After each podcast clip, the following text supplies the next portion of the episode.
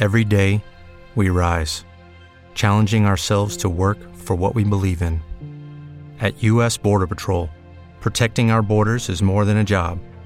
it's a calling. Agents answer the call, working together to keep our country and communities safe. If you're ready for a new mission,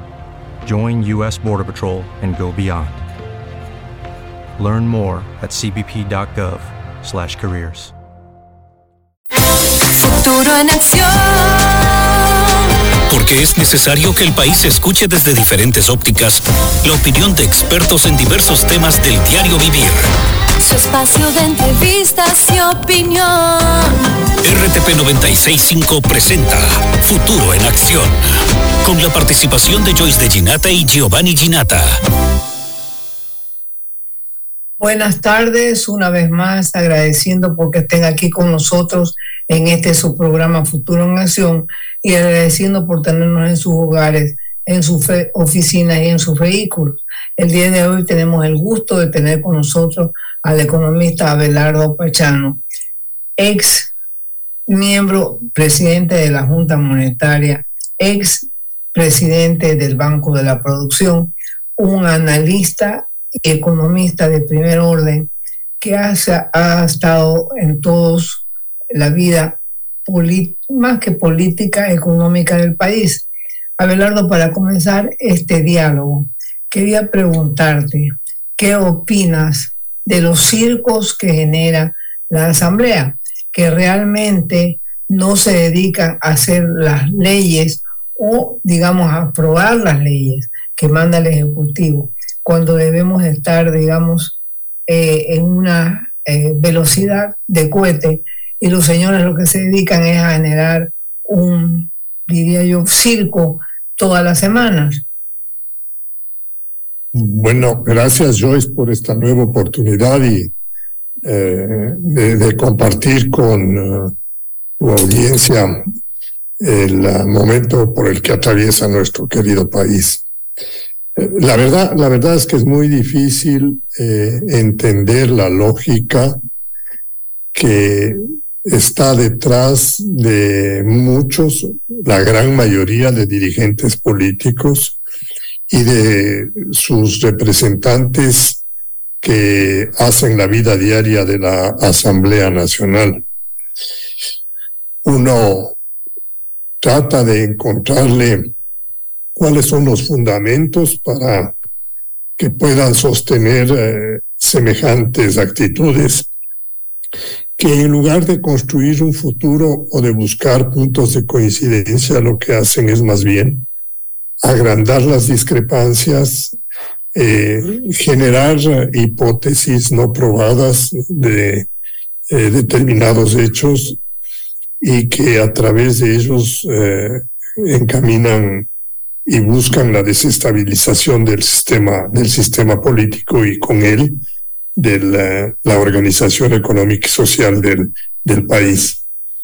Pues es lamentable, eh, Joyce, eh, tener que ser un crítico y crítico duro de la forma como se está conduciendo la Asamblea, eh, sus representantes y más que nada los líderes que están detrás de la Asamblea, porque la gran mayoría de quienes forman parte de este cuerpo colegiado y de esta función del Estado eh, están respondiendo a esquemas, estrategias eh, políticas que encubren eh, intereses que son ah, no presentables para la sociedad, pero que buscan satisfacer egos, rencillas o resolver problemas que tienen con, ah, con la justicia o con ah, sus opositores. Entonces, en ese, en, ese sentido, el trabajo que hace la, que hace la Asamblea es un trabajo que lo vemos como de un tractor que destruye, que no permite que se construya una obra, sino que está empecinado en socavar, sus, eh, socavar los cimientos y en hacerle que el Ecuador pierda una nueva, una nueva oportunidad. Indiscutiblemente, indiscutiblemente que aquí se confirma una vez más aquel viejo principio que dice que un país que tiene mala política tendrá una mala realidad. Y el Ecuador ah, ah, califica de manera, de manera precisa bajo ese axioma. La política ecuatoriana es una política que no le ofrece bienestar y futuro a la colectividad, que le destruye, que le, destruye horizontes y que, digamos, eh, un tanto eh, arropada de un conjunto de falsos, eh, falsos principios, engañan a la colectividad proponiéndole que soluciones que son absolutamente irreales e inconvenientes. Una vez más, una vez más, la odiosidad política está presente en la realidad del, la realidad del Ecuador. Eh, y dentro de, este, dentro de este periodo presidencial ya es la segunda o tercera vez en que se juega con uh,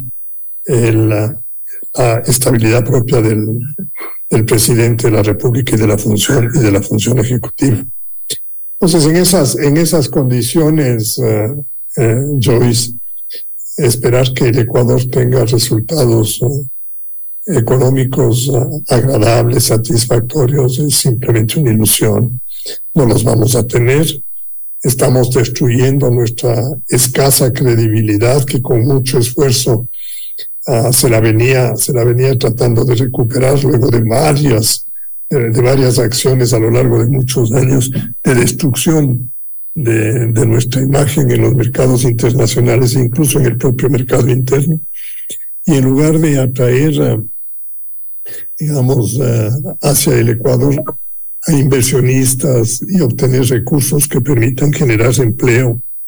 y con ello mejorar el bienestar de las de los estratos eh, medios y bajos del Ecuador, lo que estamos es repeliendo esas, esas oportunidades y simplemente sembrando,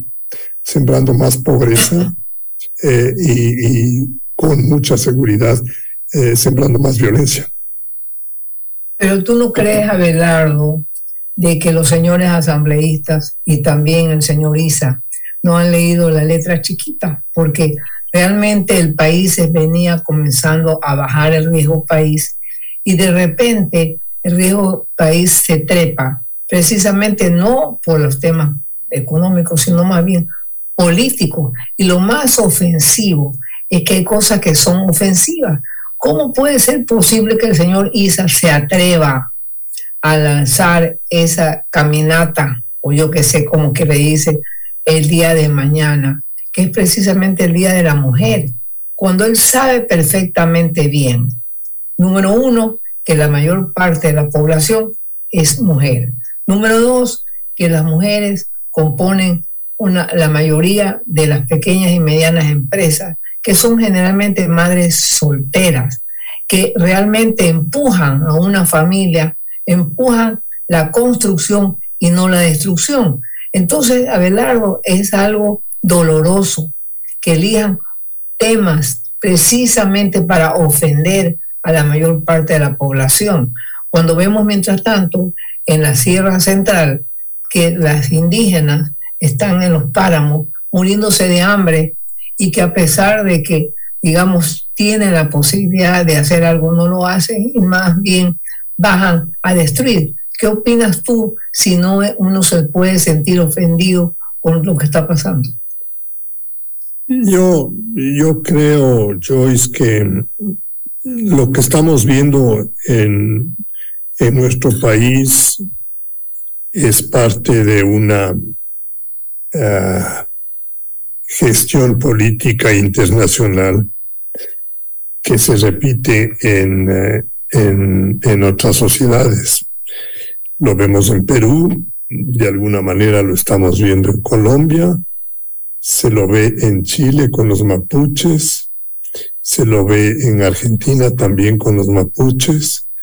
y en general eh, hay una cadena de hechos uh, internacionales vinculados con uh, eh, este tipo de organizaciones de carácter indígena o muy cercanas a ellos, que tienen un uh, propósito muy claro en el liderazgo que, que, han logrado alcanzar en la mayoría de esas organizaciones de eh, generar, uh, uh, digamos, niveles de anarquía que logren eh, eh, de alguna manera bastante, yo diría, adecuada, profundizar el desengaño que tiene la colectividad o la organización democrática y que les permita ir captando un margen de poder superior que a, la final tiene la meta en la captación del poder total. Entonces, eh, en, ese, en, ese sentido, Joyce, uno tiene que eh, hacer el análisis de este tipo de, decisiones que toman eh, estos dirigentes y que aparentemente lucen como decisiones despiadadas, carentes de lógica, irracionales y todo.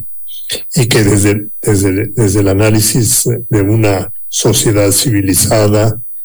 que eh, trata de cumplir y atender todos los derechos eh, humanos y derechos personales y las libertades básicas de una organización que se precie con ser democrática. A ellos eh, no les interesa en absoluto. A ellos lo que les interesa es crear un ambiente lo suficientemente propicio para seguir avanzando en uh,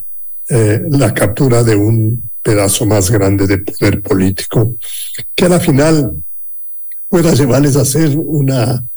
digamos, una pieza eh, fundamental en el futuro. Ya, ya, ya, lo vemos, ya lo vemos con mucha claridad lo que pasó en Bolivia, el, el, tema del movimiento indígena, que hasta, hasta la fecha sigue, sigue gobernando, sigue gobernando ahí en Perú hay una reinsurgencia de los movimientos, de los movimientos indígenas. Hay un neosenderismo absolutamente claro ahí. En, en Colombia también ya se ven eh, como hay manifestaciones ya no vinculadas con los movimientos subversivos, sino más bien con grupos sociales marginados y lo que hablábamos de Argentina y de, Chile. Entonces, el eh, señor, eh, el dirigente de la CONAIE y la parte de la CONAIE, no creo que todo, eh, lo que buscan es aprovechar cualquier circunstancia para poder uh, engarzar más adeptos, para poder ocasionar más daños y con eso profundizar el desencanto de la colectividad. Y obviamente crear un ambiente de temor, de indefensión de las actividades privadas, especialmente las vinculadas con el agro, directamente vinculadas con ello, porque no tienen mecanismos de, defensa que les permitan asegurar que sus inversiones no van a ser, no van a ser atacadas. Entonces, el, el análisis que uno tiene que hacer sobre esta situación eh, no es un análisis eh, normal de tener a un movimiento político que representa legítimamente unos intereses, sino de una organización política que tiene una, un objetivo absolutamente distinto, que es de implantar un régimen absolutamente despiadado, lejano de, lejano de la libertad y completamente contrario a la norma de convivencia que tienen las economías occidentales.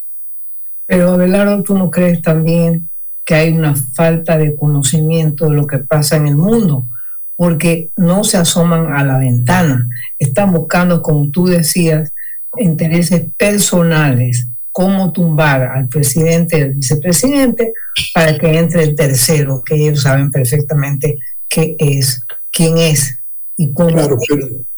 Claro, pero ahí, perdóname que te interrumpa, Joyce. Ahí lo que pasa es que hay estos dirigentes políticos de grupos reconocidos o de organizaciones políticas reconocidas que le hacen el juego a este tipo de movimientos por conveniencias circunstanciales y que en ese sentido no miden el daño que con este tipo de actitudes le ocasionan a la convivencia nacional y al propio sistema. Estos dirigentes políticos eh, están actuando eh, más por el odio que, que, tienen contra el gobernante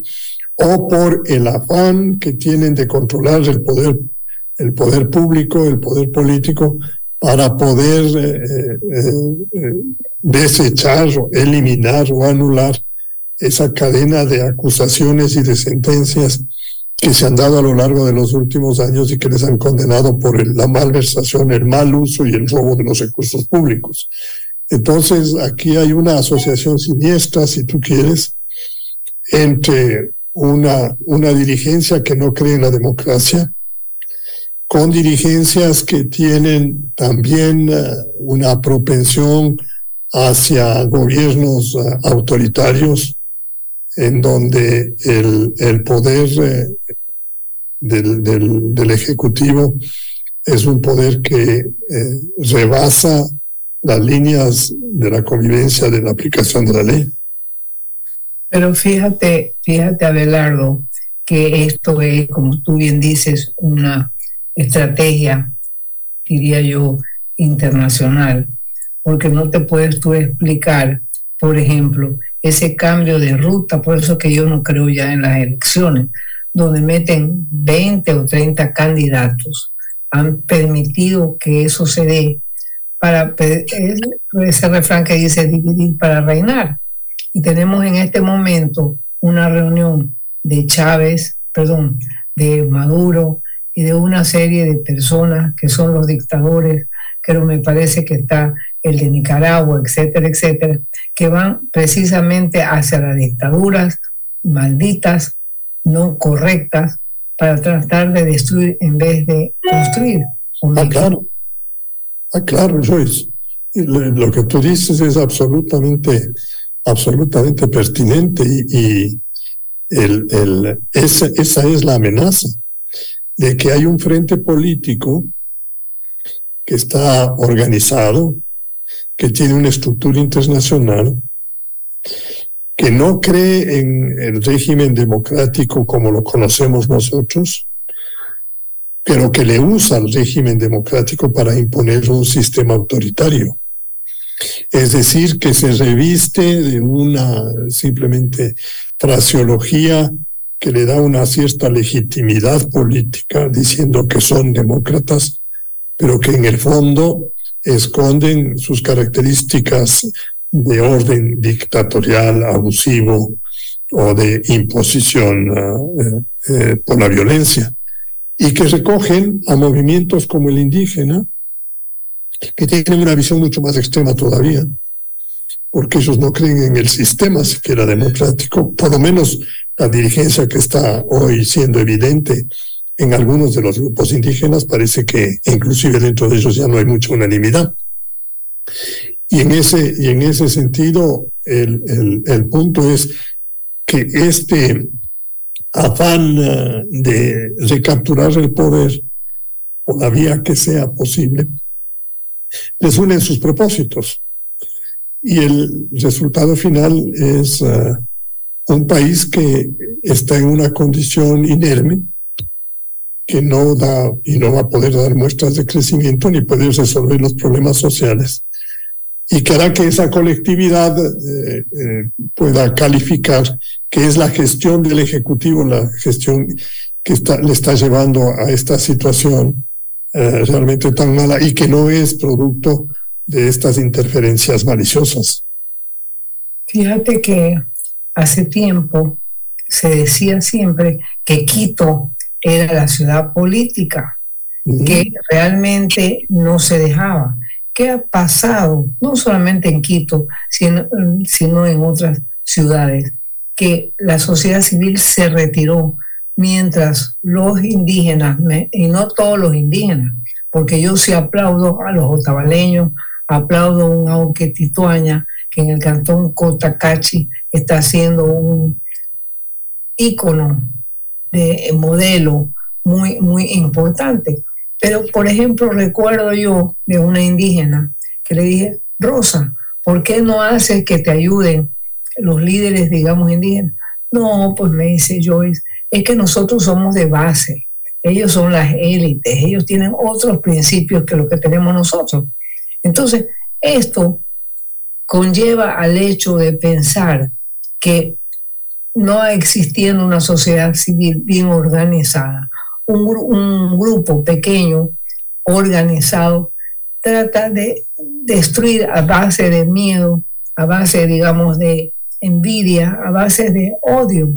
¿Cómo podemos nosotros comenzar a hacer lo propio para que la gente joven, los millennials, los centennials, los generación Z, se metan a defender su futuro?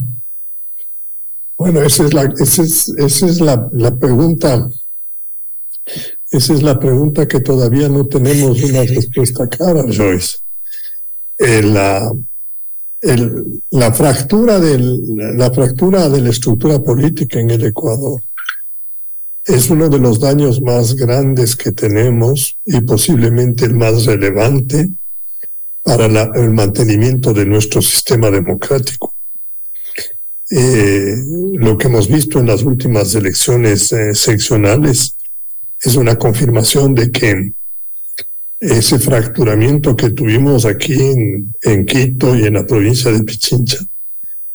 y que era motivo, yo diría, de un escarnio eh, eh local por la forma como eh, se había destruido esa gran, yo diría, ese gran activo que tenía Quito de ser una cuna de, de liderazgos políticos uh, consolidados y, y, creativos. Pues ahora ya se reprodujo en la provincia de Guayas y en la ciudad de Guayaquil. Y ya se reprodujo en uh, la provincia de Manabí. Y ya tenemos también ejemplo en uh, la provincia de Las Ray. Es decir, la fractura, la fractura política y la pérdida de valor de los partidos políticos en, en el Ecuador, eh, en lugar de ir en una senda de, de, solución, sigue el camino de la destrucción. Entonces, el, ¿cómo podemos nosotros eh, incentivar a la, juventud, a, la gente eh, madura o, o, o, de edad eh, relativamente joven que ya está preparada para llevar adelante actividades de importancia dentro del país, para que escojan a la política como el objetivo, el objetivo básico de su vida. Si la política está o es reñida con la ética, es reñida con la moral, está en confrontación eh, permanente con los valores de la con los valores de la sociedad y que inclusive eh, eh, no le ofrece un sistema de vida que sea razonable, de tal manera que el, la juventud en, en, el Ecuador no mira la política como una actividad, como una oportunidad de realizar, eh, de realizar sus sueños y de poder, eh, y de poder poner en, en, vigencia valores y principios, sino que los que van a la, van a la política, aunque no son todos, pero la mayoría de los que van a la política van allá para obtener réditos y ventajas económicas que les permitan asegurar su futuro al costo que sea. Entonces, esta desvalorización de la política es reflejo también de una, de una sociedad que ha perdido valores. Es una, es una sociedad en donde todo vale, todo juega. Eh, y el hecho de que algún tipo de decisión uh, sea contraria a un principio ético o moral no tiene ninguna, ninguna relevancia porque además todos estamos revestidos por un conjunto de instituciones que le aseguran la impunidad. Sí, de las, de las tafacías que se hacen en el Ecuador, prácticamente por excepción se tienen a los sancionados la gran mayoría si cumplen sentencias eh, que son uh, relativamente modestas, pasan luego a recuperar la libertad y a gozar de los recursos que los obtuvieron de una manera fraudulenta. Entonces, esta es una sociedad permisiva, es una, es una sociedad que está desorientada y que permite que tenga, tenga una degradación que eh, en general que se ve en la, en la Asamblea Nacional, porque la Asamblea no es otra cosa que el reflejo de lo que es la colectividad ecuatoriana.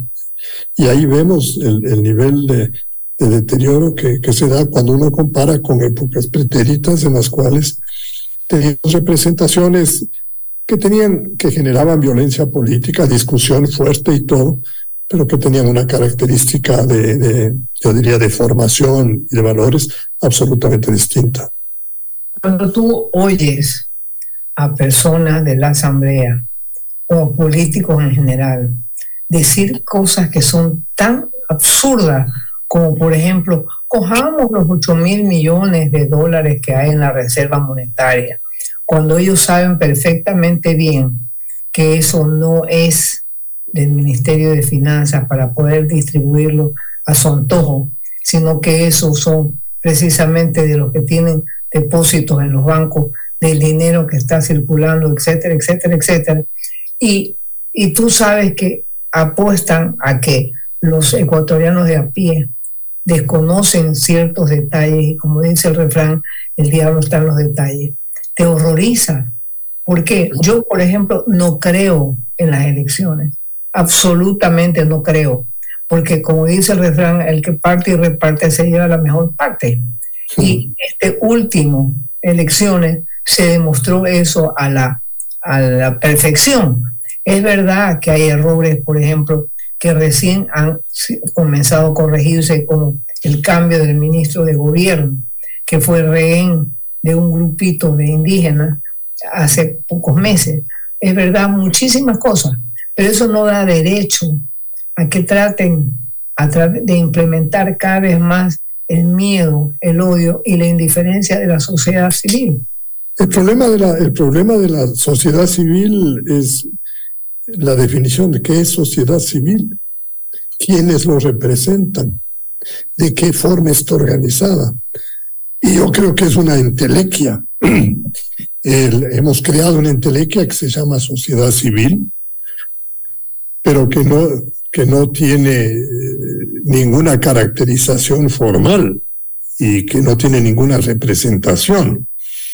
Y en ese, y en ese sentido nos hemos escudado en esta, en esta entelequia para tratar de justificar lo que hemos sido incapaces de, de hacer, que es construir organizaciones políticas o mantener organizaciones políticas sólidas que sean ideológicas, que sean consistentes y que propongan, uh, digamos, uh, un conjunto de, de, acciones y decisiones para que en el Ecuador se discutan esas como alternativas de, de su futuro y de su conveniencia. Nosotros hemos sido más bien eh, en ese sentido eh, destructores de la organización política con esa, esa manera de descalificarles y hablarles de la partidocracia, y de generalizar eh, la mala conducta de un grupo de dirigentes políticos, haciendo que eh, se señale ahora al, dirigente político como eh, simplemente a una, a una persona que no tiene un interés por la solución de los problemas nacionales, sino para la solución de intereses de carácter personal. Entonces, en las organizaciones políticas las representaciones están dadas, están dadas precisamente por aquellos que eh, tienen poca formación, tienen eh, en ese sentido eh, escaso conocimiento de lo que es la realidad nacional y hacen propuestas como la que tú acabas de mencionar, que aparentemente son, son soluciones, son soluciones mágicas, son soluciones mágicas que no, no resuelven, que no resuelven, sino que agravan la problemática y traen eh, dolores posteriores mucho más fuertes de los que se trata de resolver. Pero eso es precisamente parte de este juego siniestro que hay de desinformación, de mala educación y de oportunismo y de oportunismo político. Ya pasamos eh, y estamos recuperando algunos eh, instrumentos que los habíamos perdido en, eh, o estuvieron en peligro durante el gobierno el, el, gobierno anterior o tras anterior y hoy día vuelven otra vez y ahora dirigentes de otras líneas políticas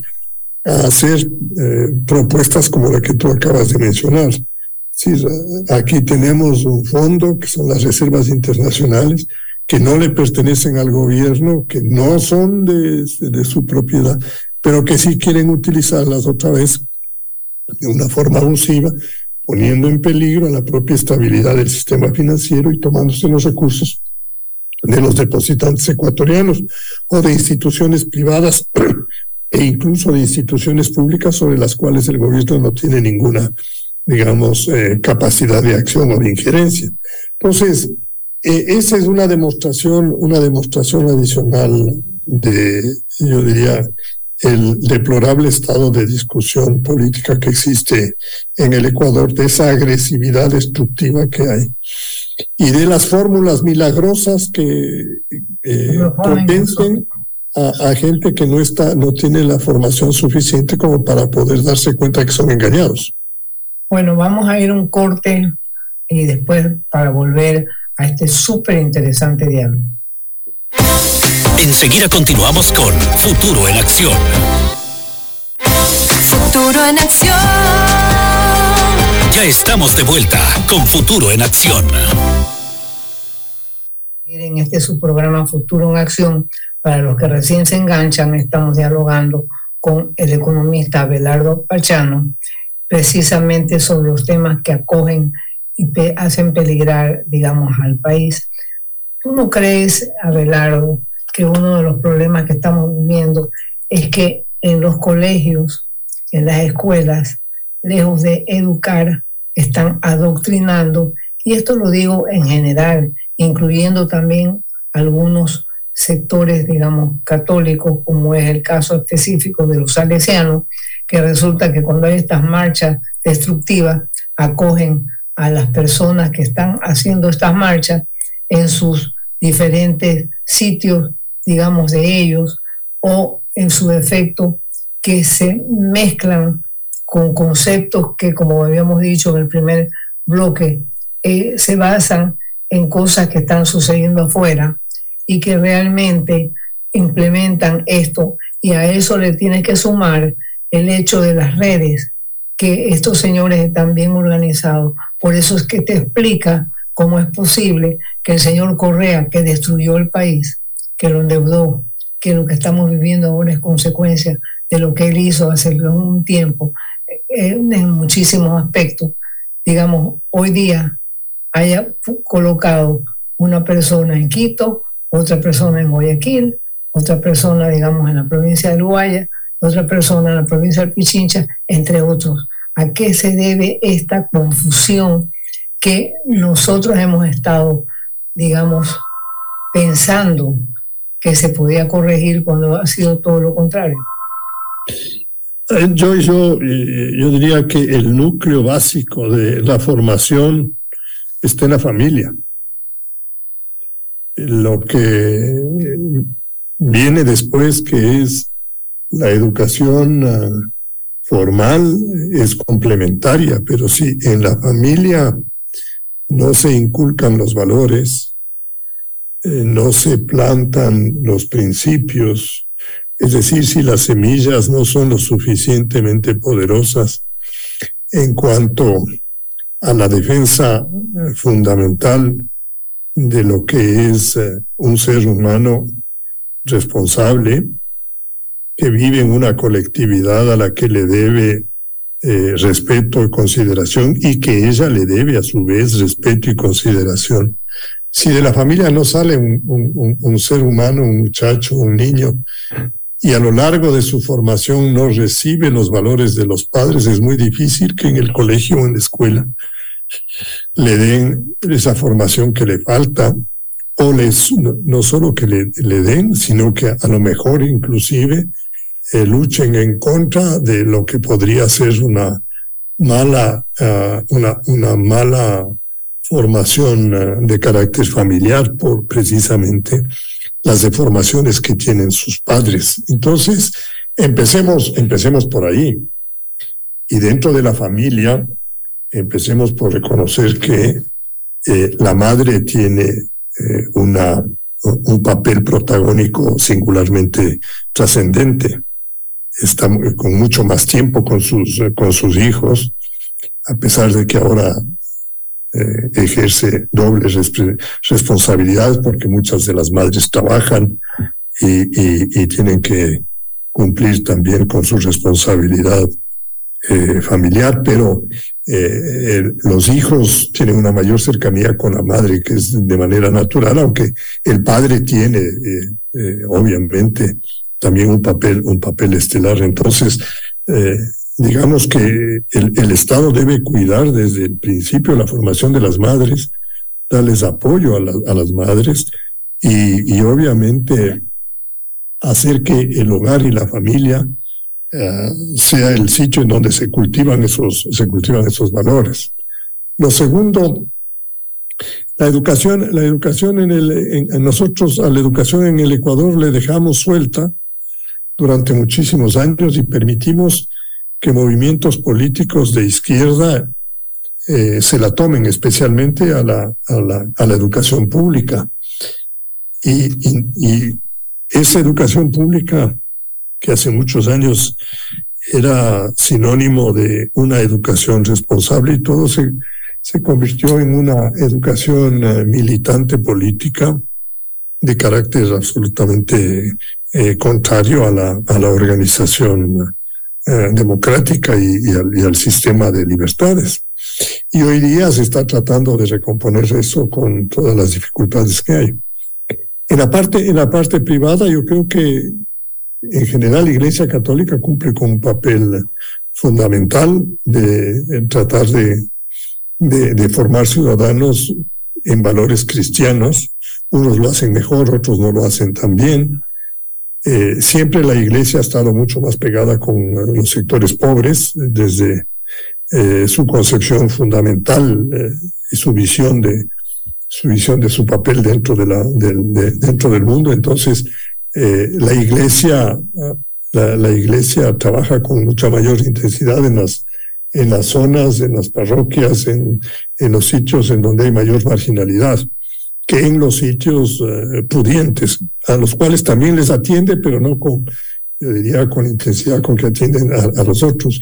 Y es obvio que para la iglesia le es muy difícil el, el, el recomponer o, el conseguir eh, unos objetivos eh, de, educación de la calidad que se, se requieren cuando todo el ambiente, todo el ambiente nacional no, no, no tiene eh, unos protocolos de exigencia que sean lo suficientemente competitivos. Entonces el Ecuador, el, Ecuador en el campo de la educación le debe muchísimo a, la calidad que a la, calidad que hay. Pero para mí, si hay algo que nosotros tenemos que rescatar es la educación privada. La educación privada en el Ecuador sí ha dado señales de una mejoría